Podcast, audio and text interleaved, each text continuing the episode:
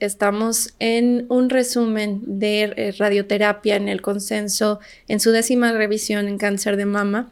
Y estamos con la doctora Jean Wright del Hospital John Hopkins, quien nos va a platicar sobre la importancia de la radioterapia y la inclusión de los radiooncólogos en las juntas multidisciplinarias y consensos nacionales. Adelante, doctora Wright. Gracias.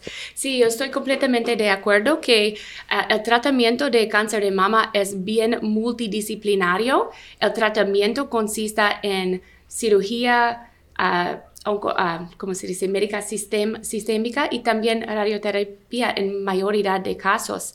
Y uh, cada caso es único y uh, la mayoría de pacientes van a recibir una combinación de estos tratamientos.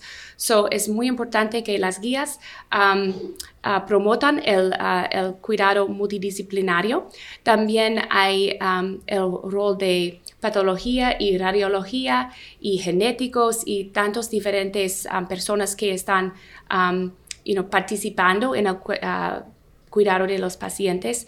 So estoy muy contenta que radiooncología es bien representado en la guía uh, porque está un, un parte de tratamiento crítico. Muchísimas gracias a todos.